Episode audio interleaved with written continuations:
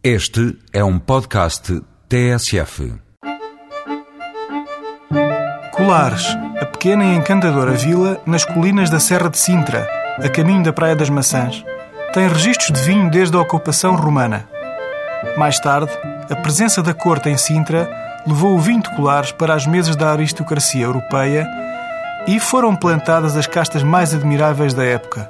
Nos vinhos tintos predomina a casta Ramisco e nos brancos a Malvasia de Colares. O passado glorioso nada tem a ver com o tímido presente e com o futuro que condena este tesouro vitivinícola à extinção devido aos métodos artesanais que regem a cultura da vinha em chão de areia, de desenvolvimento rasteiro ao nível da copa das macieiras enterradas e protegidas do vento atlântico pelos canaviais.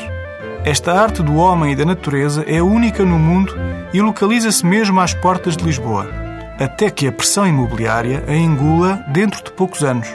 Antes da nova adega e vinha da Fundação Oriente, que se celebra, a histórica e muito visitável adega regional de Colares era o único centro de vinificação para os poucos milhares de quilos de uva que resistem em pequenos retalhos oprimidos pelas casas de praia. Se fosse do reino animal, o vinho de Colares já estaria nas listas das espécies em via de extinção. A sua demarcação foi em 1908, há 100 anos atrás.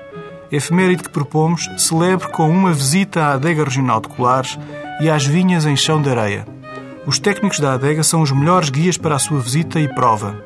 Se ainda não tem uma causa para 2008, então fica uma proposta que pode e deve ser celebrada com o Arenai 2006, o Colares DOC Branco da Adega Regional de Colares.